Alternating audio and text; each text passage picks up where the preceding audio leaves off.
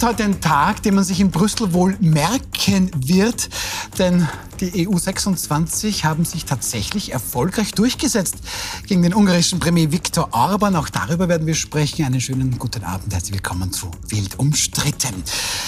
Unsere Themen. Wer hat jetzt das beste Rezept bei den Themen Asyl und Migration? Der FPÖ mag man dieses Thema dann offenbar doch nicht ganz alleine überlassen. Die EU zeigt sich also einig gegen Wladimir Putin. Die Frage ist, was wird das bringen? Wird das ihn stoppen können? Und Facebook-Gründer Mark Zuckerberg, der entschuldigt sich jetzt für die Schandtaten, die wohl überhaupt erst durch seine Plattformen möglich gemacht worden sind. Ja, und dann haben wir großartige Gäste, die man ja eigentlich nicht wirklich vorzustellen braucht. Das ist durchaus angenehm für mich. Eva Klawischnik, Sie kennt man natürlich aus ihrer Zeit als Grünen-Chefin. Schön, dass Sie da sind. Guten Abend. Danke für die Einladung. Herr Strache, Sie muss ich auch nicht wirklich vorstellen. Heinz-Christian Strache, Vizekanzler AD, hm. ehemaliger FPÖ-Chef. Schön, dass Sie da sind. Hallo. Und Rudi Fussi, ja, muss man nicht vorstellen, wortgewaltige PR- und Politikberater. Sie streiten gerne auch gerne mit der eigenen Partei, mit der SPÖ. Schön, dass Sie da sind. Danke für die Einladung.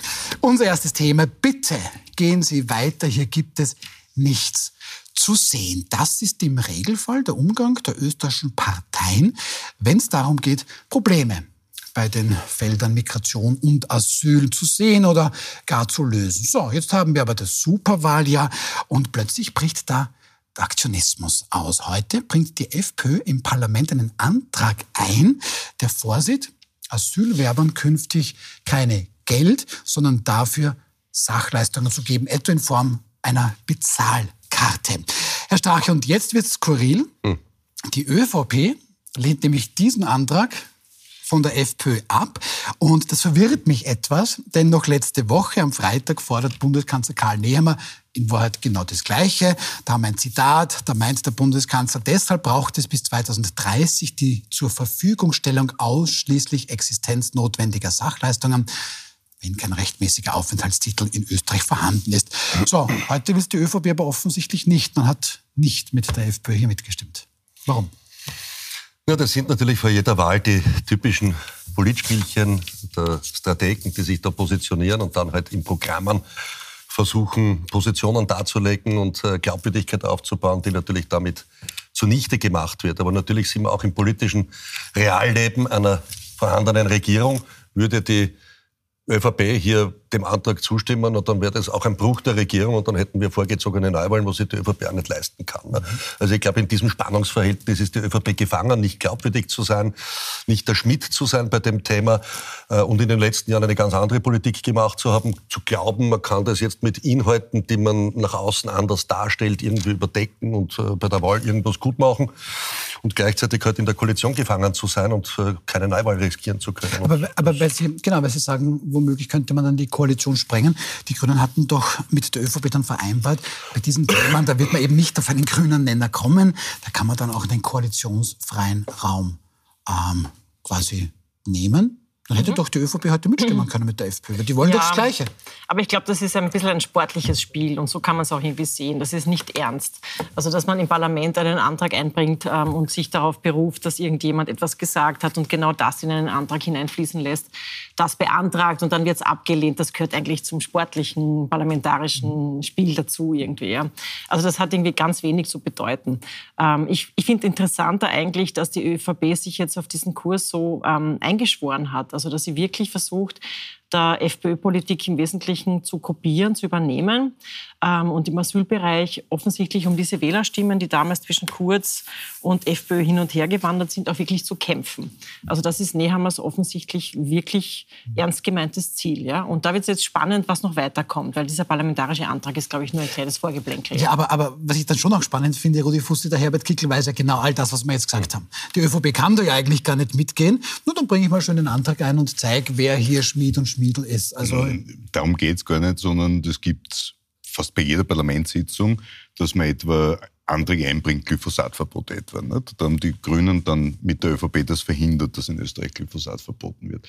Äh, und bei vielen anderen Dingen, die Grünen stimmen die ganze Zeit in Wahrheit in der Regierung in 80 Prozent der Fällen gegen die eigene Überzeugung, weil sie sich halt ans Regierungsprogramm und dann den Koalitionsfrieden halten. Das ist nichts Besonderes. Das ist in einer repräsentativen Demokratie, in einem Parlament völlig normal, dass man dann einerseits als Oppositionspartei versucht zu zeigen, wie unglaubwürdig denn nicht eine mhm. der beiden Regierungsparteien sei. Das hat es immer wieder gegeben, äh, wenn es jetzt einen Antrag äh, gibt in, weiß ich nicht, in einem Bundesland, wo die FPÖ regiert und einen Antrag einbringt äh, mit einer FPÖ-Position, trauen diese auch nicht, weil sie halt lieber den 20er im Monat kassieren in einer Regierung. Also ich tät das gar nicht überbewerten und ich halte die Schlagzeile mit Kampf ums Thema Asyl für einen ziemlichen Blödsinn. Warum?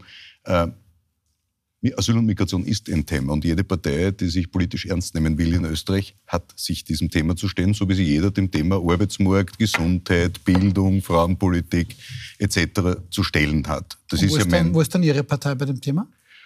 Wie bei den meisten Themen äh, auf der Suche nach sich selbst oder, oder in den 80er Jahren leider Gottes, aber bei dem Thema Asyl ist es völlig klar dass man heute etwa Doskozil gefordert hat, wir müssen bei der Arbeitsmigration viel, viel ja, mehr machen na, Moment, Moment. und gleichzeitig Asyl eine Obergrenze ein. Moment, über das sprechen wir. Ja. Aber jetzt würde ich ja wahnsinnig gerne so ein bisschen an Asterix denken. Die ganze SPÖ mhm. spricht nicht über die Migration, die ganze nein. Das Burgenland aber schon. Und der Hans-Peter Doskozil, der hat sich dann heute auch zum Beispiel... Das ist aber nicht der Obelix, oder? Ähm, das haben Sie gesagt. aber, aber, aber er, er jedenfalls glaubt auch, dass er im Zaubertrank... Egal, andere Geschichte. Nein, aber Hans-Peter Doskozil äußert sich dann heute auch ganz konkret zu diesem Thema einer Bezahlkarte ähm, statt jetzt Geldleistungen. Das findet er nicht gut. Wir haben in Österreich eigentlich, was die Versorgung der Asylwerber betrifft, eine relativ hohe Sachleistungsquote. Wenn es bei uns sich nur auf die Frage der 40 Euro Taschengeld monatlich beschränkt, dafür ein Kartensystem zu implementieren, das würde ich sehr kritisch sagen, weil das äh, sehen, weil das übersteigt höchstwahrscheinlich massiv den Verwaltungsaufwand. Das ist nämlich der Punkt. Das ist der Punkt. 40 Euro. In Österreich, das muss man wissen, kein Asylwerber ist in der Mindestsicherung. Nur, nur herzeigen, genau, das ist nämlich wichtig, okay. was, Sie, was Sie sagen. Nein, nein, nein, nein. einfach weiterreden, wir haben die Grafik dazu. Ähm, tatsächlich ist es so, wie Sie sagen, also Asylsuchende bekommen im Grunde Keine einen... Mindestsicherung, genau. sondern sind in der Grundversorgung. Genau. Die einzige Barleistung, die das sind diese 40 Euro im 40 Monat. Euro pro Monat. Jetzt ja. frage ich mich, man hat gesagt, man will das machen, damit die Leute keine keine äh, Gelder nach Afrika oder wohin überweisen können. Apropos Karte Streich, ich muss Ihnen gratulieren heute, ich habe es extra mitgenommen, weil ich mich so abgehauen habe. 2018 habt ihr damals in der Regierung eingeführt, das Foto auf auch einer Karte, nämlich auf der E-Card. Mhm. Was dazu führt, damals hat es gegeben, sie haben gesagt, die Ausländer, die tun das so betrügen. Es waren im Jahr 2019 zehn Betrugsfälle mit einem Schaden von 1500 Euro und eine Aktion mit dem Foto 23 Millionen kostet. Und mit dem heutigen Tag sind 84.000 E-Cards in Österreich ungültig, weil kein Foto um ist. Und diese Leute bekommen im Moment keine Sozialversicherungsleistung. Und ähnlich populistisch ist dieser Vorschlag. In Deutschland ist es was anderes. Da begrüße ich es sehr. Die 40 Euro hier sind der Beweis dafür, dass wir die Notwendigkeit der Karte nicht haben, so wie auch mit dem Foto auf der E-Card, weil es diese Betrugsfälle damals nicht gab. Das braucht man, kann man ruhig ganz seriös diskutieren. Gut. Äh, wir brauchen das nicht. Okay, dann, dann zurück zur, zur Bezahlkarte. Aber nochmal gratuliere, 23 Millionen versenkt. Was die Identifikation betrifft, ich kann jetzt gleich bewerten, Ihre schon. Zahlen überprüfend, ja, die Sie da schon angeben. Also ich habe äh, damals äh, Betrugsfälle in Erinnerung gehabt, da ging es um wesentlich andere Summen, deshalb ist ja die Diskussion entstanden, wo manche mit einer falschen Identität äh, mhm. Leistungen in Anspruch ja. genommen haben, die noch nicht zugestanden ja, sind. Zehn und dann, Fälle, und dann die Gemeinde Wien und andere mhm. mit hunderttausenden ja. Euros für Leute aufzukommen hatten und Stimmt. natürlich der Steuerzahler, das waren ganz andere Summen. Aber zurück zur Glaubwürdigkeit.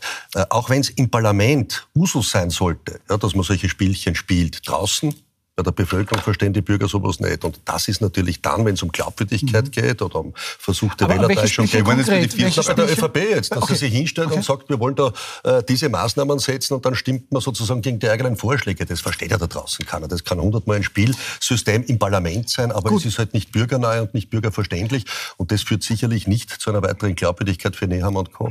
Okay, äh, dann schauen wir, äh, möchten Sie noch was zur Bezahlkarte sagen? Und ist da eigentlich alles gesagt? Das also, sind 40 Euro Meine beiden Monat. Kinder haben immer noch kein Foto drauf. Also ich bin eine, glaube ich, der wenigen. Oh ähm, aber ähm, ähm, ich glaube, dass auch die Zusammenlegung der Krankenkassen und viele dieser Dinge, wo Sie eigentlich angekündigt haben, dass das sehr viel an, an Geldern bringen wird, dass es unterm Strich nicht so funktioniert hat. Also man möge sich schon noch sehr ähm, nüchtern, distanziert, jetzt nicht parteipolitisch, sondern wirklich nüchtern anschauen, ähm, welche dieser Maßnahmen auch wirklich Geld gekostet haben und was sie auch gebracht haben für die Bevölkerung. Die 40 Euro ja. bringen nichts. Wo sie es bringen, da bringen, ja. machst du jetzt eine Bezahlkarte wegen 40 Euro, ist ja lächerlich. Das ist mit Sicherheit absurd und ist wirklich wirklich populistisch. Okay, na dann bleiben wir aber trotzdem beim, beim Thema Asyl und Migration, weil da ja jetzt Ihre Partei im Grunde ähm, jetzt noch nicht viel gesagt hat, aber eben Hans-Peter Doskozil sehr wohl, und das haben Sie vorher schon ein bisschen angesprochen, schauen wir uns das auch konkret an. Hans-Peter Doskozil stellt da heute quasi ja, sechs ganz konkrete Asylforderungen an die Bundesregierung. Eine Boulevardzeitung hat sogar geschrieben, ein Ultimatum, das ist es dann wohl nicht, aber da fordert jetzt Doskozil zum Beispiel eine Asylobergrenze angepasst an den Bevölkerungsanteil Österreichs in der EU. Äh, in der EU plus, das wären 10.000 Menschen. Asylobergrenze. So keine Sozialleistungen nach negativem Abschluss des Asylverfahrens, aktiv und qualifizierte Arbeitsmigration in Bereiche mit Arbeitskräftemangel, intensivere Einbindung von Asylberechtigten in den Arbeitsmarkt, Zahl der Rückführungen erhöhen und zu guter Letzt einen nationalen Aktionsplan gegen Schlepperkriminalität. Frau Klawischnik, ähm, das Burgenland, das muss man schon immer einrechnen. Durch die Lage in Ostösterreich, da hat man die Grenze zu Ungarn zum Beispiel, da hat man natürlich eine ganz andere Wahrnehmung. Ja, vielleicht eine besondere Perspektive. Mhm, ja. Genau. Aber, Aber glaub, jetzt ist meine Frage, ist das eine notwendige Problemlösung? Oder möchte Doskozil da womöglich dem Herrn Babler ich glaube, Herr Doskozil hat immer noch eine besondere Perspektive mhm. und die ist sicher auch parteipolitisch zu sehen. Mhm. Also warum er sich jetzt bei bundespolitischen Fragen wieder so in den Vordergrund spielt, ähm, also ich habe das auch prognostiziert. Also ich habe mit Jahresbeginn gesagt, das wird eine Rüttelstrecke für Babler. Der wird keine Ruhe haben, aber da wird Doskozil weiterhin auch irgendwie schießen. Das wird irgendwie unangenehm werden. Der wird nie zufrieden sein. Also das ist keine befriedete ähm, ja, Fehde, sondern das ist nach wie vor ein großer Konflikt. Und das wird die SPÖ beschäftigen. Und das ist einfach nur eines der Themen, wo er sich jetzt abarbeitet. Also ich sehe es wirklich wirklich parteipolitisch motiviert. Ja. Mhm. Wie sehen Sie das, Herr Fussi? Äh, ich bin wahnsinnig froh, wenn jemand in diesem Affenzirkus von unfähigen Politikern einmal inhaltliche Vorschläge macht. Und jetzt kann man von Doskozil halten, was man will. Es ist kein Geheimnis, dass ich ihn unterstützt habe, obwohl ich mit dem Barbara befreundet bin, weil ich der Meinung bin, dass diese Linie nämlich Härte zu zeigen, dort wo Härte notwendig ist, zu fördern, dort wo Förderung notwendig ist, Integrationsmaßnahmen zu verstärken, damit diese Missstände abgestellt werden und gleichzeitig die Arbeitsmigration deutlich zu erhöhen, weil unsere Wirtschaft Arbeitskräfte braucht. Ähm, das halte ich für einen grundvernünftigen Zugang. Und letztlich braucht es Obergrenzen, weil wir innerhalb der Europäischen Union die Situation haben, dass Leute, die auf unsere Kosten sehr gut leben, wie der Herr Orban oder die Polen, ähm, sich weigern, an einer solidarischen Verteilung mitzuwirken. Mein Problem ist ja folgendes, dass in Wahrheit kein einziges Asylverfahren in Österreich abgeführt werden dürfte, weil, Schengen, äh, weil ja Dublin-Verfahren besagt, dass das Land zuständig ist für ein Asylverfahren, wo das erste Mal Boden der EU betreten der Rudi wird. Fuß ein bisschen ja, das, ist, heißt, das, ist, das ist recht. Freiheitlich, äh, ja? aber, aber natürlich nein, nein, rechtlich nein, in Wahrheit. Entschuldigung, das ist der Recht. Das hat mit freiheitlich maßen Sie sich nicht an. Die Freiheitliche Partei ja seit, seit das bestehendes Recht, Herr Strache, immer wieder einzufordern. Sollen Sie jetzt bestehendes Recht verteidigen? Wir wollten immer bestehendes Recht umgesetzt wissen und man hat es leider Gottes ja. äh, immer bekämpft. Man hat also immer, wenn wir darauf hingewiesen haben, dass eigentlich Menschen, die über sichere Drittstaaten kommen, gar keinen Asylrechtsanspruch bei uns haben, gar keinen Antragsanspruch haben, hat man eigentlich uns immer, immer durch Sonne und Mond geschossen. Da müssen Sie jetzt differenzieren. das Recht ist, ein Recht, ein Recht Asyl zu sagen und auf ein Verfahren hat jeder, der nach Österreich kommt. Aber wir wären eigentlich nicht zuständig. In Wahrheit müssten wir jeden, der nach Österreich kommt, rückstellen in das europäische Nachbarland, um den Druck zu erzeugen, dass endlich Oder der Rat, wenn die EU schon bei den Außengrenzen passiert sowieso, aber wissen Sie, das, das muss gehen. Humanistisch, ohne Pushbacks. Wir reden die ganze Arbeit, da kann man eine hervorragende Kampagne gemacht, so bekämpfen wir nicht Flüchtende, bekämpfen wir Fluchtursachen. Wo Sie in einem Regierungsprogramm... Ja, das ist eine nette Kampagne, nur ganz ehrlich. Aber was ist eine nette Kampagne? Nein, du musst den Leuten eine Perspektive wäre, geben Ja bitte, was wäre ein konkreter Vorschlag? Was kann Österreich in Afghanistan tun, dass dort die Menschen ich nicht von, Af ich rede Gut, nicht von Afghanistan. Beispiel. Wo könnte man konkret was tun? Ganz einfach. Wenn jedes Mitgliedsland der Europäischen Union, sie auch Partnerland, je nach der eigenen Größe, mhm in Afrika sucht und sagt, wir gehen dort mit unserer Industrie, unserer Wirtschaft hin, bauen dort Schulen, machen dort eine, eine wirkliche, bauen dort aufbauen Schulen, bauen Krankenhäuser, geben unser Geld quasi für unseren Unternehmen, um dort was aufzubauen machen dort Kurse, bringen den Leuten Deutsch bei, bilden sie zu Pflegern aus, bilden sie aus. Äh, Mangelberufsliste gibt's ja alles. Wir brauchen diese Leute. Man sollte Partnerschaften schließen. Was wir jetzt okay. haben, ist ja, dass in Wahrheit die Ärmsten keine Chance haben, es nach Europa zu schaffen, sondern die, die ein bisschen Geld haben für einen Schlepper. Und wenn sie einmal da sind, dann haben wir das Problem. Und ich bin der festen Überzeugung, dass die Österreicher wahnsinnig gern helfen. Das haben wir in unserer Geschichte schon so oft bewiesen. Aber nicht zuletzt die Ereignisse in Israel haben bewiesen, dass wir uns auch äh, mit der Tatsache ernsthaft auseinandersetzen müssen, dass wir uns Leute ins Land geholt haben, die mit unserer Rechtsordnung nichts am Hut haben, mit der Art und Weise, wie wir Leben nichts zu tun haben wollen. Während wir das Leben lieben, lieben die den Tod, um dann zu ihrem aller zu kommen, mit ein paar Jungfrauen verwöhnt zu werden, wenn uns andere in die Luft blasen. Das brauchen wir hier nicht und da braucht es eine klare Kante. Das geht aber auf Basis des Rechtsstaates, auf Basis der Werte der Aufklärung und sicher nicht also, auf Basis irgendwelcher ja, ewiggestriger Dinge. vom Doskozil sagen, weil das Thema war, eigentlich ist das eine eindeutige Wahlempfehlung für die Freiheitliche Partei auf Bundesebene, die er mit diesen Vorschlägen gegeben hat, weil bei Babler wird das nicht in Umsetzung kommen. Das muss man auch offen sagen. Entschuldigung, der Kiki will alle fünf Meter auf der Grenze also, einen Polizisten hinstellen. Eindeutige Wahlempfehlung für die Freiheitliche Partei. Und natürlich ist es ein Spielchen, wie Frau Klawischnik zu Recht äh, sagt, weil das ein parteipolitisches Spiel ist, das hier nach wie vor stattfindet. Und ja, man kann gespannt abwarten, wie das EU-Wahlergebnis ausgehen wird, denn wenn die Sozialdemokratie Demokratie, wie manche Umfragen äh, heute schon zeigen, bei 16 bis 18 Prozent ins Liegen kommen sollte, na dann möchte ich sehen, ob nicht in der SPÖ Diskussion losgeht, ob da der Babler der Richtige ist ein paar Monate später in der Nationalratswahl okay, Spitzenkandidatin sein. Ich glaube, über eines kann man schon ähm, verständigen. Also das Asylverfahren, also dass es negative Bescheide gibt, dass dann Menschen abgeschoben werden sollen und müssen, dass das auch wirklich funktionieren soll, also dass es wirklich Rückführungsübereinkommen ja. geben muss, aber dass die anderen auch wirklich dann Asyl erhalten sollen. Ich glaube, über das können wir uns ganz gut verständigen, weil das ist internationales Recht. Worüber wir uns, glaube ich, noch einmal unterhalten müssen, ist das, was Kickel wirklich ähm, bei diesem komischen Treffen da in Potsdam auch ähm, sozusagen als Inspiration offensichtlich mitgenommen hat, ist das Thema der Remigration von Staatsangehörigen. Also dass Menschen, die hier die Staatsbürgerschaft haben, ähm, vielleicht die falsche Großmutter haben oder ich weiß nicht, was falsch ist, dass sie falsch assimiliert sind, dann abgeschoben werden können, die Staatsbürgerschaft verlieren können. Und da finde ich, ist wirklich eine Grenze überschritten. Und da sollten wir uns, ja. glaube ich, auch einig sein, das sicher nicht. Never ever. Habe ich zwar noch nicht gehört, die Behauptung, die jetzt die Frau Klawischnik aufgestellt hat, dass bei der Remigration er sich auf Potsdam berufen hätte. Habe ganz eine andere, nein, nein, nein, ganz eine andere inhaltliche Stellungnahme von ihm bei Armin Wolf, äh, beziehungsweise in der ZIP 2 äh, vernommen, als jetzt die Frau Klawischnik behauptet hat. Remigration ist durchaus was Positives, ja, wenn es darum geht, dass Menschen eben rechtswidrig versuchen, hierher zu kommen und dann immer abgeschoben werden. Und da muss man ansetzen, wenn einer eine Staatsbürgerschaft hat, dann ist er Staatsbürger und dann muss man schauen, dass er auch entsprechend hoffentlich ein gesetzestreuer Bürger ist und wenn nicht, dann wird es auch die entsprechenden Strafen geben. aber ich finde es immer lustig, wenn Freiheitliche von gesetzestreuen Bürgern stehen, wie viel voreingestellt vor Gericht. Okay, okay. Das ist großartig. Da sind wir wieder beim Thema, wenn der Herr Fuß im Sinne der Vorverurteilung spricht. Nicht ja, Vorverurteilung. Sie sind öfters freigesprochen worden. Ich habe sogar gesagt, Sie sollen die Kosten ersetzt kriegen. Aber erzählen Sie mir doch nicht, dass Ihre Partei oder die ÖVP äh, irgendwelche Lämpchen wären in Bezug auf Korruption oder mit dem Strafrecht. Nein, die Listen von der ÖVP ist länger als der Hören Sie, damit, na, hören Sie damit auf. Es gibt überall Leute, na, überall gibt es Leute, die leider, leider sich nicht an Gesetze halten. Okay, sonst mal grün, sonst mal so viele Grüne, die angeklagt sind, oder nicht? Vorher ist auch angeklagt, um, freigesprochen. Darf ich, aber ich glaube trotzdem, ich glaub trotzdem, dass man deswegen, auch wenn Menschen sich ähm, unter Umständen nicht an die Gesetze halten, wenn sie österreichische Staatsbürger sind, sollte man sie trotzdem nicht aus dem Land schmeißen. Staatsbürgerschaft ist heilig. Ich darf ich noch eine, darf ich noch eine, ja, darf ich noch eine, welchen Das stimmt nicht, Herr Strache. Wenn Sie, Nein, genau, das ist und, Schauen Sie. Und, ähm, nur ganz kurz noch. Ähm, also, wir, also ich habe auch ähm, diese, diese Dokumente aus dem ähm, FPÖ-Parlamentsclub mir ein bisschen angesehen. Also diese Ideen gibt es schon länger offensichtlich, schon seit über zehn Jahren. Also wirklich Remigration zu betreiben, also für Menschen, die hier wirklich die Staatsbürgerschaft haben. Also das ist für also, mich sowas von absurd. Müsste nicht du so etwas jemals, also ich bin jetzt zwar seit viereinhalb Jahren nicht mehr Parteichef, ich kenne das nicht nicht im freiheitlichen Programm.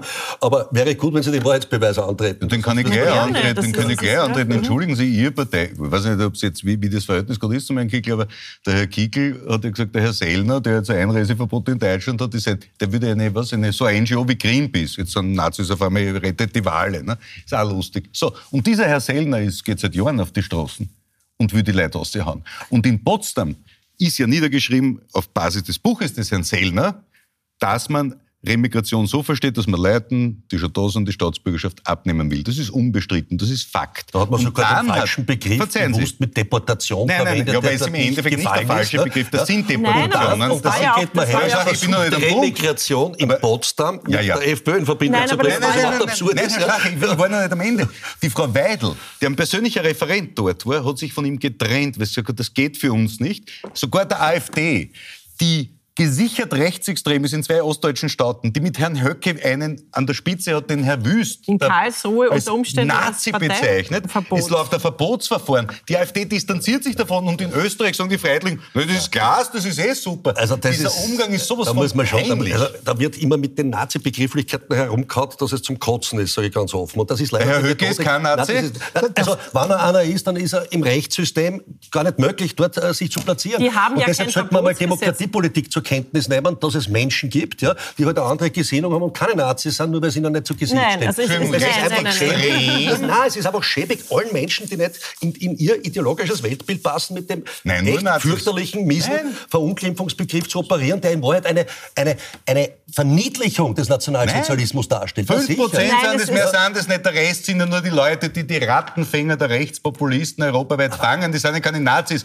Aber der Also Herr wenn man- Höcke, dieser Flügel, der Herr, die man ausgeschlossen hat, da brauchen wir ja nicht drüber diskutieren. Also es gibt schon eine Mauer und wir haben in, in Österreich haben wir ein Verbotsgesetz. Das hat Deutschland nicht. In Deutschland laufen die, die Verfahren jetzt vor Dafür haben Karlsruhe. sie ein Grundgesetz. So, Ein Grundgesetz. Dran. Ja, ähm, aber wir haben trotzdem auch sowas wie eine Definition, was ist wirklich rechtsextrem und worauf müssen wir wirklich achten. Und rechtsextrem heißt, wenn du anfängst zu unterscheiden, dass Menschen aufgrund ihrer Ethnie, ihrer Herkunft, ihrer ähm, familiären Struktur, ihrer Großmutter unterschieden werden. Ja? Und das macht ist diese, diese, die, genau. Und das machen diese Menschen, die da in Potsdam sich getroffen haben. Das macht auch die AfD im Grunde, obwohl sie sich vielleicht ein bisschen davon distanziert haben.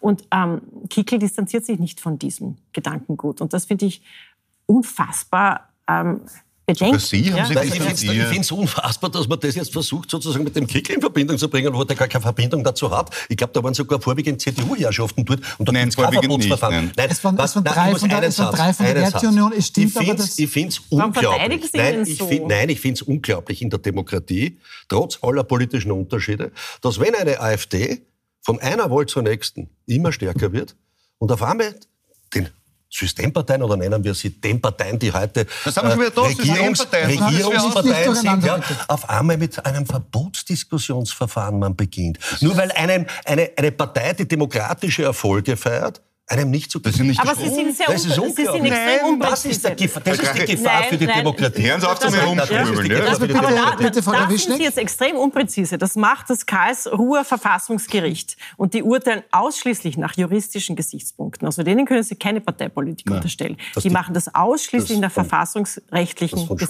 Gesichtspunkten. sonst wohin man Verbotsverfahren gefordert hat, meinen Sie? Die Politik kann ja fordern, aber sie kann sich nicht entscheiden, das macht die Karlsruhe wird ähm, nie ein wissen Verbot, Sie, was ich beschließen können. Das ist eine Aber politische Kampagne. was wir bei Ihnen nicht verstehe. sehen. Sie haben sich Zeit, Warum das wir so übernehme da ganz kurz. Ja, weil das zeigt, dass man in der demokratischen Auseinandersetzung, wo in Wahrheit nur die Wählerstimme zählt. Aber empört Sie das Ende- nicht, dass Menschen unterschieden es werden ist aufgrund ihrer Herkunft? Nein, Ihre Mutter nein, ist vielleicht, es ist oder ihre Eltern sind auch ich nicht ja aus die Österreich ganze, oder aus... die ganze Debatte ja auch hier erlebe, dass man jetzt Angst hat, dass vielleicht die Freiheitliche Partei nach der nächsten Wahl stärkste gerauft wird, dass man schon diskutiert, ja, keinen Regierungsverhandlungsauftrag zu geben und ja, alle als Einheitspartei zusammenzuschließen, damit die ja keine Regierungsverantwortung kriegen. Das ist ja in Wahrheit der Demokratie abträglich, was da passiert. Nein, der Demokratie genau ist sind abträglich, diese- wenn Menschen genau unterschieden sind werden, weil sie nicht als sind. gleichwertig behandelt werden. Ja, Mensch ist Mensch, ist vollkommen unabhängig, welchen Reisepass er in der Hosentasche hat. Herr Schachif, was ich nicht ich verstehe, Sie wollen Witze glaub, nennen. darf Ganz ich- kurz, ich- ganz na, kurz. Wir sind am Ende des Themas. Wir sind am Ende des Themas. Und kommen, wir, haben noch, wir haben noch genug. Wir haben noch genug zum Diskutieren, keine Sorge. Ähm, ich wollte nämlich eigentlich Frau Klawischig noch fragen, warum es die Neos, also die Grünen, eigentlich zu dem Thema gar nicht äußern. Dank der beiden Herren brauche ich die Frage nicht stellen. Ich habe irgendwie eine mögliche Antwort gefunden. Das ist ein sehr, sehr heißes Eisen.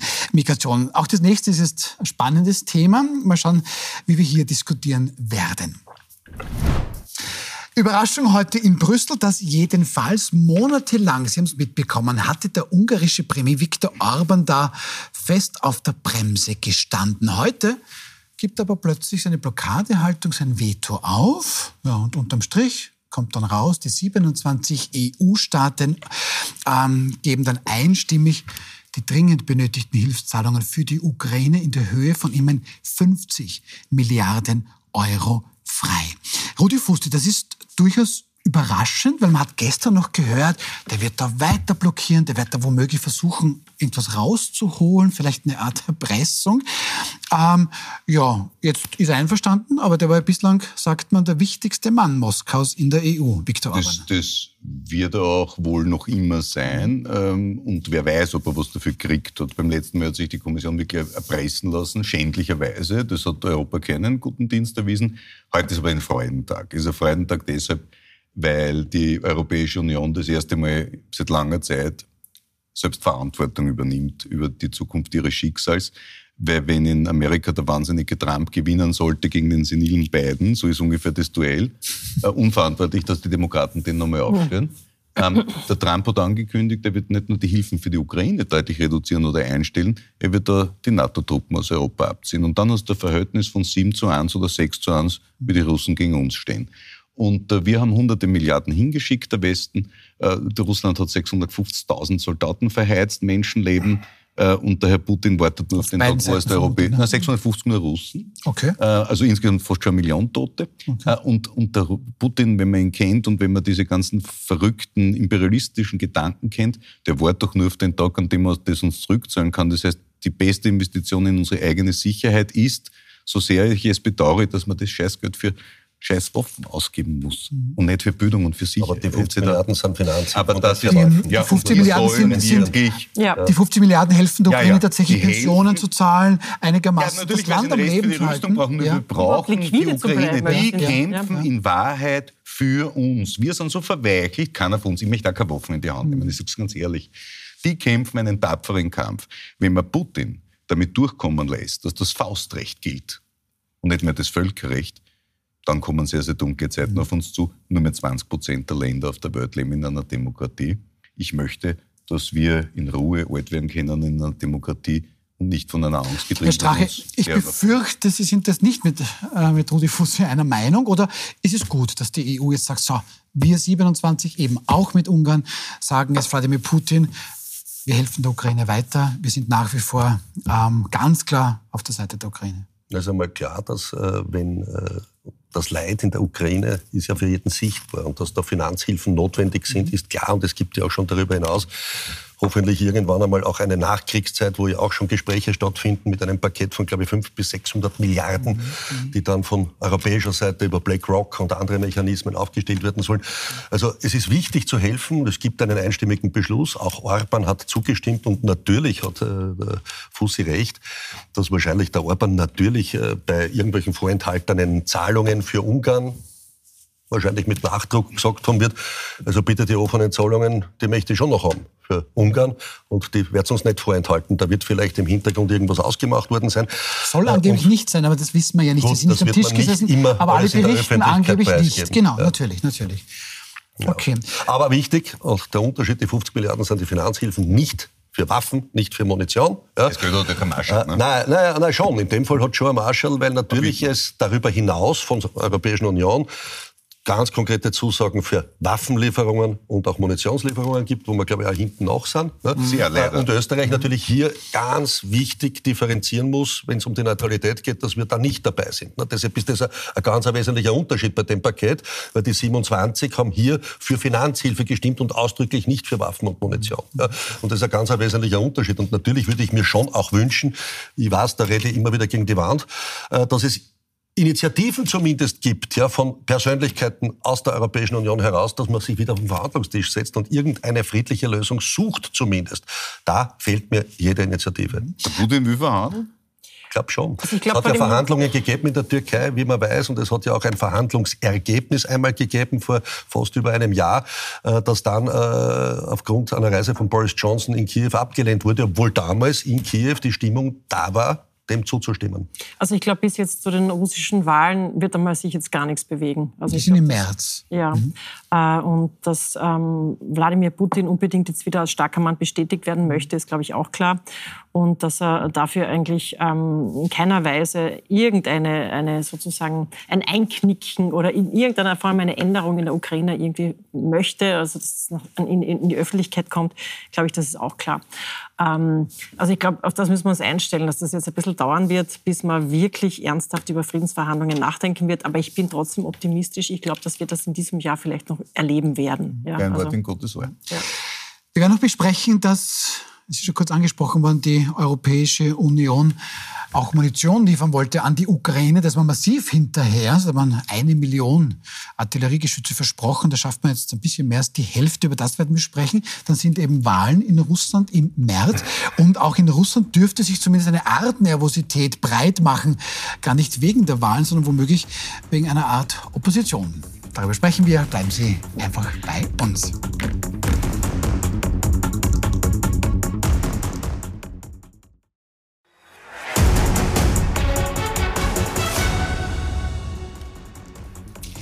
Willkommen zurück bei Wild umstritten. Rudi Fuß legt schnell noch seine Brille ab. Ähm, vielleicht kann es er auch nicht glauben. Heute am 1. Februar 2024, die EU 26 setzen sich durch gegen Viktor Orban. Ähm, das hat lange Zeit ja anders ausgeschaut, aber jedenfalls ist da der Weg frei. Die Europäische Union wird gemeinsam der Ukraine 50 Milliarden Euro in den nächsten Jahren zur Verfügung stellen. 17 Milliarden Euro sind da ein Zuschuss, 33 Milliarden sind da quasi Kredite. Ah, das ist das eine. Also das heißt, jetzt schaut man, dass die Ukraine ähm, quasi tatsächlich am Leben bleibt. Jetzt nicht im militärischen Sinne, sondern einfach, dass die ihre Rechnungen bezahlen können, dass die Pensionen auszahlen können. Da ist nicht die Wirtschaft auch eingebrochen. Wir wissen das alles. Aber Rudi Fussi, mhm. ja, es hat man auch gesagt, ja, na, na, man schickt dann eine Million Artilleriegeschosse für uns Zivildiener, sage ich schon fast. Denkt man, ja, wer braucht denn so viele Waffen? Mhm. Wenn man weiß, dass die Ukraine in etwa 5000 diese Geschosse am Tag verschießt, versteht man, warum das so wichtig ist, so viele zu bekommen. Da schafft man jetzt aber gerade mal ein bisschen mehr als die Hälfte. Braucht es das nicht auch? Ja. Mehr militärische Hilfe? Weil von, von Taurus beginnend braucht es viel mehr Entschlossenheit. Was ist Taurus? Äh, Raketen, mit denen also man gescheit okay. ja. weit schießen kann. Äh, die man nicht liefert, wenn man Angst hat, dass sie von der Ukraine gegen russisches Territorium gerichtet werden, obwohl die Ukraine sagt, sie macht das nicht. Aber selbst das wäre legitim aus meiner Sicht.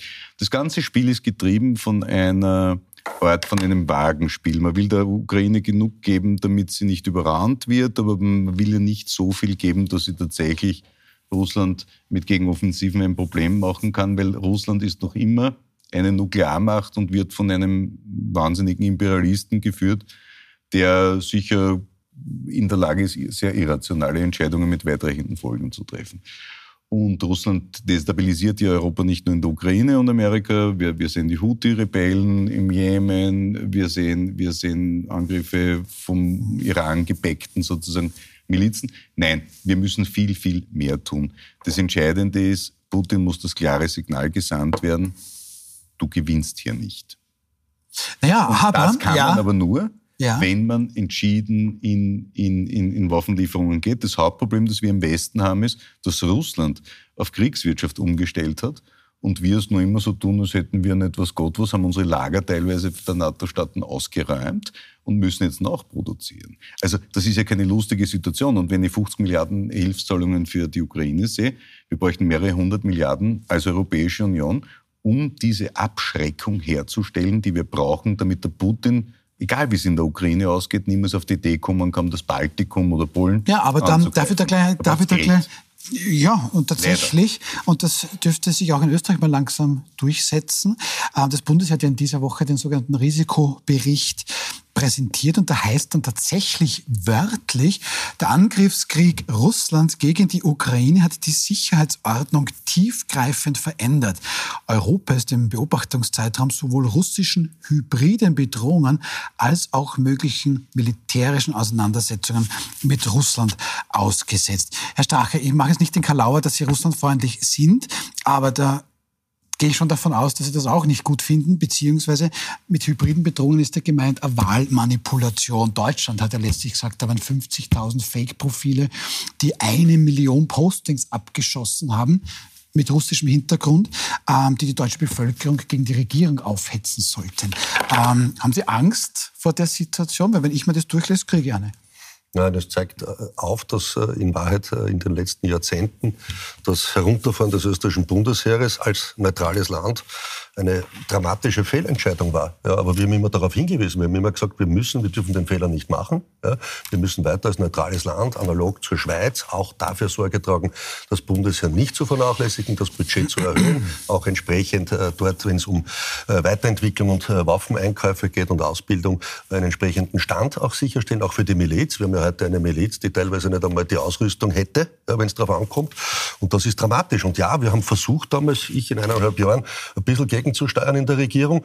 Das ist nicht gelungen in dem Sinn und äh, das ist dann weiter bergab gegangen. Wir müssten heute eigentlich unser äh, Budget äh, zumindest bei drei Prozent und, und mehr wahrscheinlich für das österreichische Bundesheer anheben. Ja. Also Aber da möchte ich auch noch, ja? Mir ist das nicht bekannt, also dass sie in der Regierungsbeteiligung der FPÖ also wirklich eine, Erhöhung des Budgets fürs Bundesheer zustande gebracht haben. Ja, das ist erst jetzt 19, äh, 2019 passiert, also das ist tatsächlich dann passiert. Ähm, aber ich glaube, man muss noch mal den Blick auf das ähm, auch, auch richten. Also diese hybride ähm, Bedrohung, die da angesprochen worden ist. Also da geht es auch wirklich um Social Media, um wirklich mhm. Beeinflussung unserer Meinung, also um wirklich so, so subkutane Dinge, Demokratien zu destabilisieren. Und das finde ich brandgefährlich, weil das passiert so unter der Oberfläche. Und da den Fokus hinzurichten, finde ich einen ganz, ganz wichtigen Punkt. Ja. Und das andere ist, ich meine, Russland ist jetzt in einer Phase, also mit, diesen, mit dieser Präsidentschaftswahl, ich meine, der ist seit 2020 an der Macht und er wird, wenn er jetzt wieder gewählt wird, bis 2030 an der Macht sein. Also ein, ein, ein Mensch, der 30 Jahre lang sozusagen einen Riesenstaat irgendwie organisiert, regiert, dirigiert. Ähm, also dass das nicht gesund sein kann, ich glaube, da sind wir uns alle einig. Ich glaube, dass die nächsten Jahre, wenn er wirklich das jetzt mit, davon ist auszugehen, also dass das noch einmal sehr viel ungemütlicher wird. Also und dass wir noch einmal sehr genau schauen müssen, also was in unserem Social Media Bereich, wo da wirklich Trolle unterwegs sind, wie da unsere sozusagen Demokratie unterwandert wird. Das wird noch ein ganz ein wichtiges Thema werden. Mhm.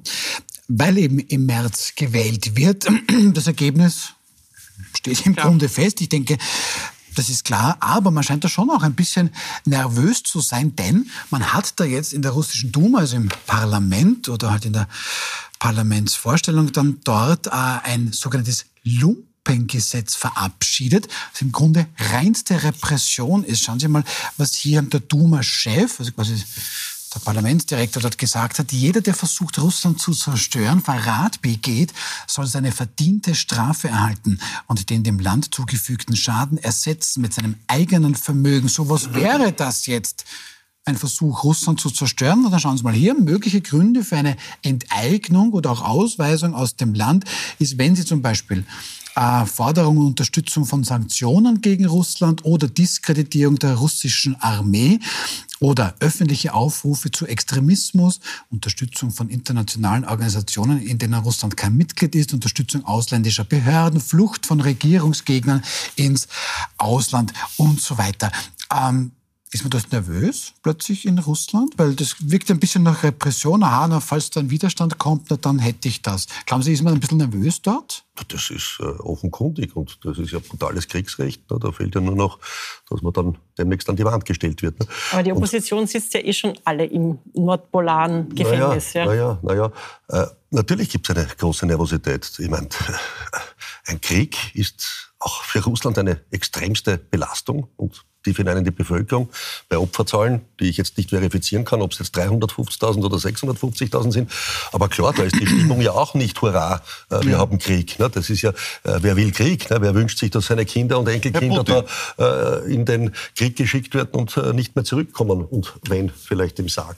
Und äh, jetzt gibt es natürlich mit dem Boris äh, Nadeshtin einen Gegenkandidaten, wo man natürlich auch streiten kann, ist das jetzt wirklich ein Oppositioneller oder ist das vielleicht sogar ein vorbereiteter äh, Oppositioneller, damit man einen Gegenkandidaten hat und das halt ein bisschen besser aussieht im Ach so, das ist, das ist gar nicht, das ist gar nicht so jemand wie aus der Kategorie Nawalny, sondern... Kann man nicht einschätzen. Wie so, ja, wie so jemand in einer faschistischen Diktatur, ich nenne den Herrn Putin nicht umsonst Russen-Hitler, äh, wie, soll der, wie sollen die einen echten Oppositionskandidaten zulassen? Die werden entweder vergiftet, erschossen oder ins Ausland vertrieben oder eingesperrt. Das ist doch, Entschuldigung, das ist doch, und darum bin ich nicht, das hat mit Kriegsrecht überhaupt nichts zu tun. Fenster und Balkon dürfte aber was Gefährliches sein für Balkon, Gegner. es fliegen die Leute vom Balkon. Ja, ja, ja. ja, ja. Aber sie im Keller wohnen. Ne? Ja. Äh, also, ja, äh, dass ein faschistischer Staat, der nicht demokratisch ist, sondern eine Diktatur, äh, solche Dinge erlässt, hat mit dem Krieg gar nichts zu tun. Aber das sind, äh, schauen Sie sich den Iran an, schauen Sie sich an, teilweise die, die, die Dinge in China, was dort dürfen mit Social Credits. Aber es ist Putin so offensichtlich trotzdem wichtig, dass irgendwie der Anschein von demokratischen Wahlen irgendwie passiert, dass er irgendwie das so seine halberten 76, 78 Prozent hat, dass das also irgendwie so demokratisch wirkt. In Ihnen, also, man darf ja nicht ja. vergessen, du musst dir vorstellen, du hast das selber gesagt, wie lange der schon regiert.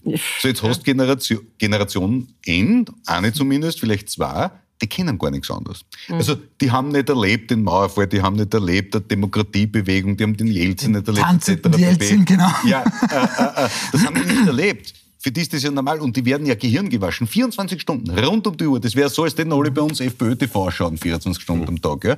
wo du da indoktriniert wirst, aber nicht so arg, muss ich fairerweise sagen, weil bei die Russen sind schon einmal härter. Und im russischen Fernsehen kannst du davon ausgehen, da sitzt kein Fuß oder kein Klavierschnitt, da sitzen nicht einmal der Herr Strache. So. Und die sagen dort, wir müssen Lissabon holen, wir müssen Paris mit einer Atombombe niedermähen und England muss, das versenkt man gleich mit den neuen Geräten, die, mit den neuen Waffen, mit den Torpedos, die ganze Insel. Es kann doch keiner ernsthaft annehmen, dass die das im Fernsehen reden dürfen, äh, ohne dass der Kreml das wünscht. Warum wünscht er das? Das ist Teil der psychologischen Kriegsführung gegen den Westen, wo man sagt, passt auf, tat's nicht zu viel. Äh, und die Leute haben dann Angst. Und das führt dann dazu, dass dann wiederum im Umkehrschluss rechtspopulistische Parteien wie die AfD, wie die FPÖ, wie andere, man gibt es ja leider Gottes überall heute, die sagen dann, naja, jetzt müssen wir schon aufpassen, bitte, wir wollen ja nicht in einen Weltkrieg einrennen. Ja? Gut, das geben wir, geben wir weiter, weil ähm, da muss man schon, das wird der, der FPÖ immer dann vorgehalten, aber war das so russlandfreundlich? Stimmt ja auch, wir wissen das ja alle, aber trotzdem, es gab sehr viele. Sagen Sie eigentlich, dass Russland, das ein Völler war heute? Und das, das hat mich interessiert, haben Sie jetzt ein neues Bild? Weil jetzt haben ja viele im Westen gedacht, na super, der kann Deutsch, der Herr, der Herr Fladi, ja, also und reden, das wird der Zukunft reden, und toll. Zu reden ist nie ein Fehler. Ja. Ein Austausch zu leben auch mit allen Staaten dieser Welt, auch mit autoritären Strukturen. Na, aber sehen Sie es jetzt anders? Nein, mit das Reden sehe ich nicht als aber, Nein, es geht um einen Partnerschaftsvertrag. Und der Partnerschaftsvertrag wird immer als äh, Freundschafts- oder Partnerschaftsvertrag bezeichnet. Wenn man sich die Inhalte anschaut, geht es ums Reden. Es wird dort definiert, dass man Austausch hält, miteinander spricht mhm. und keine, also nicht inhaltliche Freundschaftsgemeinschaftskeiten, sondern einfach diesen Austausch des Dialogs ja, den würden Sie auf der parlamentarischen, auf der Jugendebene. Und auf den sich freut, wie, wie jemand, wie jemand den Lotussektor macht. Reden, Reden ist ja wichtig und gut und das finde ich auch heute wichtig. Und ich bin nicht der Kriegs Kriegstreiber wie der Herr Fussi und ich bin auch nicht der Meinung, da äh, weiter äh, Öl ins Feuer zu gießen Sie haben, Sie haben und gießen gesagt, zu müssen. Dass der Herr Fussi ein Kriegstreiber Na schon, schon indirekt ja, weil da geht es immer nur um Waffenlieferungen. Na, jetzt, ich bin, nur, wenn ich indirekt na, bin, bin ich keiner. Na, bin ganz, na ja, schon, schon bis zu einem gewissen Grad, weil eins muss man schon sagen, und das geht in der ganzen Diskussion völlig unter, ja, dass natürlich und ohne den Krieg und den Offensivkrieg Russlands zu verteidigen. Im Gegenteil, den verurteile ich. Man auch in der Großmachtsgeschichte dieser Welt ja, einfach erkennen muss, dass wenn man eine Supermacht, die eine Atommacht ist, die gefährlich ist, die autoritäre Strukturen hat, ja, dahingehend schrittweise provoziert, dass man sich an internationale Verträge nicht hält und eine NATO-Osterweiterung schrittweise an die Grenzen Richtung Russlands führen will, natürlich zwangsläufig zu so einem Konflikt führen kann.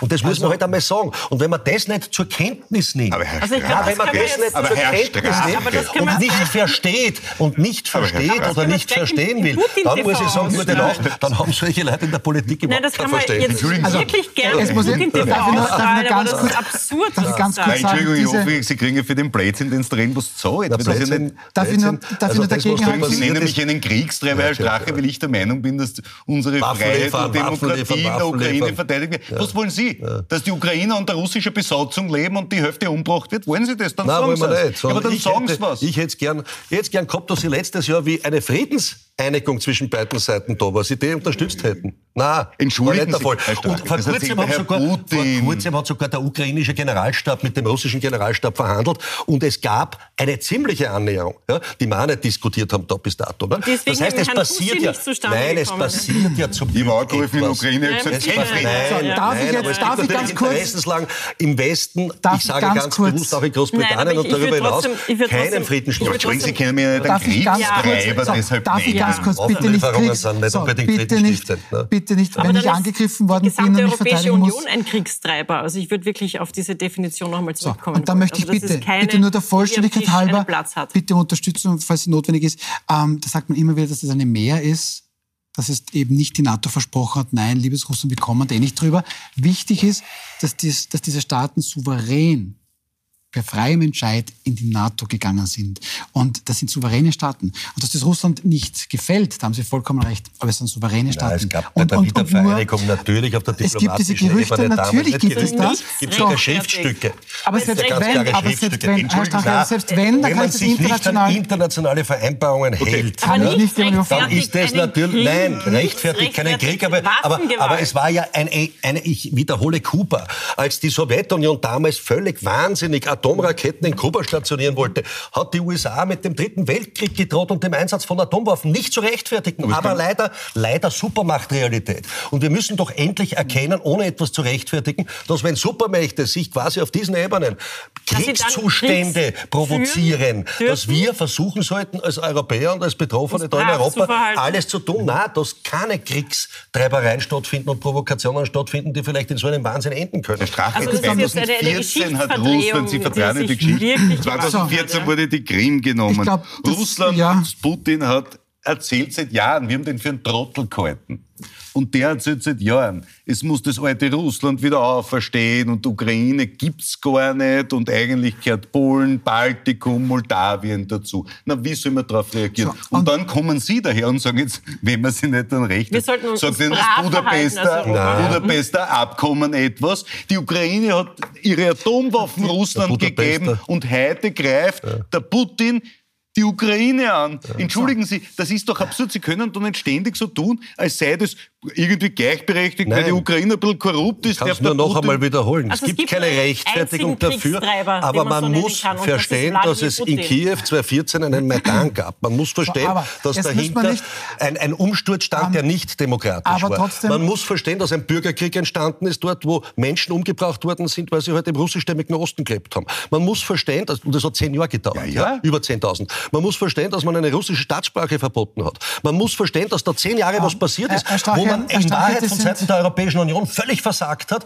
in dieser Phase Verhandlungen zu führen und etwas abzufedern. Verhandlungen Nein, so tun. ich hab's ja vorgeschlagen. Ausgelacht Ja, bin ich. Ausgelacht Ähm, darf ich-. Alles rechtfertigt keinen Nichts rechtfertigt den Angriffskrieg, aber verstehen muss man, dass Supermächte, verstehen dass. Supermächte leider so, handeln. Aber wenn man bei die Absolut. die So, USA, die so, USA hat Syrien also, bombardiert, Also, den Irak und andere äh, Herr Das Strache, ich sage Ihnen eines, Sie haben sich jetzt so unfassbar aufgeregt. Aber ich sage Ihnen trotzdem eines, wenn man in Konflikten junge Menschen mit der Waffe in den Krieg schickt Ist das und junge? Menschen tötet und ermordet, Ist das und das macht Wladimir Ja. Putin, ja, das So macht ist es, er, ja, genau. dann ist das mit nichts zu rechtfertigen. So ist es. Also Es deswegen ist Ihre ganze... Deshalb Aber dann, warum gesagt, es probieren Sie so emotional zu Ja. Weil, habe weil, weil, weil man hier einfach, einfach immer daran vorbeiredet, dass leider Supermächte nicht mit moralischen Maßstäben zu Herr messen Strache, sind. Russland Ja? hat die volkswirtschaftliche Größe von Italien. Die sind Ja, wirtschaftlich schön, wurscht. schön. Die haben halt und nur, nur weil die. USA eine andere volkswirtschaftliche Größe hat, ist es So, zu rechtfertigen, ähm, dass man den okay. Irak und Syrien bombardiert. Also wenn, Wie kommen wenn, wir jetzt von noch- zu Irak weil, und das, Syrien? weil das zeigt, wie Supermächte agieren. Darf ich jetzt Ja, bitte, leider. darf ich jetzt bitte Leider. wieder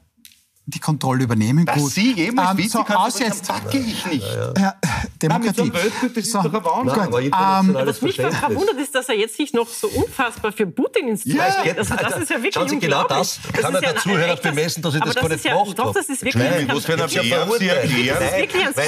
Weil, hier ein völliges Verständnis ja. fehlt von internationalen Zusammenhängen. Da gibt es Leute, die sitzen, die haben keine geschichtlichen Zusammenhänge. Und das ist das Problem. Herr Strache, ich versuche es nochmal. ja, ich ich glaube, dass es wichtig ist, was Sie sagen, aber all diese Gründe rechtfertigen eben nicht. und Nicht. Dann haben die beiden Und ich recht. habe so, daher und darauf müssen wir uns einigen. dass es keine dass sich Russland provoziert fühlt. Sie müssen Man muss alles mehr verteidigen, aber, dass Sie jede nein, FPÖ verteidigt verurteilt haben. Verurteilt habe ich. Gut, ich hätte es man doch muss wahnsinnig- Zusammenhänge von provokativen Verhaltensmustern der Supermächte gegeneinander verstehen. Ja, aber, da aber, trotzdem, aber, trotzdem, aber trotzdem ist es so, Herr Strache, das ist jetzt ein ganz schlechter Vergleich, aber ich darf Sie wahnsinnig lange provozieren. Nur Sie dürfen mir keine Ober haben. Mach ich so, fertig. Nein, ich sag's nur, nur, ja, das Provozieren alleine rechtfertigt stundenlang, Angriffskrieg. Das warum muss das man eh sagen. verständlich Und das ist wichtig. So, jetzt haben wir natürlich die Situation. Ich stelle es jetzt trotzdem noch ganz was machen kurz. wir mit der Ukraine keine Waffen mehr liefern? Wissen, erklären Sie den Zusehern, Österreicher, was wir als Österreicher Nein, sollen nein, nein, gar nein. keine Waffen liefern, genau. Ja. Ja, das ist ja das Beste. Jetzt kommen wir wieder Österreicher mit der nicht. Österreich Ja, zuerst. Österreich zuerst. Nein, Neutralität. sprechen Sie souveränen osteuropäischen Staaten das Recht ab, in die NATO zu gehen. Das ist ja verrückt. Nein, sondern da Aber geht es um gut, dann, internationale aber dann, eine Frage dann trotzdem. Aber jetzt stellen wir vor, jetzt liefern wir keine Waffen. Ja, wir zum Glück Ja? hoffentlich eh so, nicht. Ne? Gut, nein, die Europäische, Union, die. Europäische Union, so, es liefern wir keine Waffen. So, dann wird vermutlich die Ukraine diesen Krieg verlieren. Was dann? Und dann sagt Herr Putin, ah, super, Burschen, es, es ist meine Also weil Provokation Österreich getilgt. keine Waffen liefert, wird die Ukraine den Krieg nicht verlieren gewinnen. Natürlich, gesagt. die Europäische Und Union. die Ich rede ja nicht schau mal, ich rede als österreichischer Vertreter mal für die österreichische Neutralität. Und ich bin nicht derjenige, der jetzt äh, sich äh, darüber Gedanken macht, Mhm. ja, als neutraler äh, Vertreter eines Landes, ja, darüber nachzudenken, was andere für Entscheidungen Warum habt ihr dann ständig Und das die ist ein Verfassung gebrochen in der Regierung? Was haben wir? Ihr habt jeden Tag die Verfassung gebrochen. Ihr habt den, Verfassungs habt, habt ihr den verfassungsmäßigen Auftrag erfüllt? Der Zustand des? Bundesheeres ist seit 30, 40, in Wahrheit waren wir noch nie verteidigungsfähig. In Wahrheit waren Aber wir noch nie in der Lage, unsere verfassungsmäßige Bis zur Pflicht zu Spanocki-Doktrin war das verteidigen. Bundesheer wahrscheinlich irgendwo verteidigungsfähig. So, und ja. jetzt, und, das danach war der ist gar nicht, gegangen. war vorher schon. Können Sie sich erinnern, warum das Bundesheer so große Probleme hat? der Weil Sendung. Ihre Vorgänger Schüssel, Eurofighter gekauft hat und die Betriebskosten haben das ganze Heeresbudget aufgefressen. Das ist der Grund, warum wir bei geschützten, bei gepanzerten Fahrzeugen so Ja, viel Kaputtes haben etc. Das ist doch die Wahrheit. Was man dazu sagen muss, Kickback-Zahlungen. Ja, Also jetzt sind, wir, Kickback-Zahlungen jetzt, sind wir, jetzt sind wir, da sind ganz, ganz viele Dinge tatsächlich passiert. Ähm, ich möchte mich darauf einigen, dass Österreich ein neutrales Land ist und am Beispiel Schweiz, ähm, die sind, keine und Ahnung, viel müssen wir zahlen, damit wir so, eine Armee haben wie die das Schweiz? ist, das ist ein Punkt, den können wir jetzt aber nicht mehr, mehr diskutieren. Und da ist sicherlich im österreichischen Militär in den letzten Jahren von der Politik ja, Raubbau getrieben wir wissen, was worden. ein NATO-Beitritt kostet. Ja, Das das, besprechen wir ein andermal. Äh, Sie kommen eh nächste Woche wieder. Da gibt es übrigens auch eine Pizza, soll ich Ihnen ausrichten. ähm, Danke. ich, ich bedanke mich für eine der wildesten, wild umstrittenen Ausgaben. Vielen Dank, Eva Klawischnik. Sie waren mein Fels in der Brandung. Rudi Fussi, vielen herzlichen Dank. Hans-Christian Strache, vielen herzlichen Dank. Ihnen natürlich auch vielen herzlichen Dank. Ähm, wir schnaufen mal durch. Ähm, Sie können uns quasi, wenn Sie traumatisiert sind, ähm, können Sie quasi ein bisschen Pause von uns machen. Wir sind am Montag dann aber wieder zurück und dann geht es vermutlich auch ganz schön spannend weiter. Da wird beim FPU-Urgestein Andreas Mölzer bei uns sein, Staatskünstler Florian Schäuber und Kurierjournalistin Johanna Hager. Also da schon mal bitte eintragen, da wird es am Montag sicherlich auch spannend. Ihnen jetzt noch einen schönen Abend hier auf Puls 24.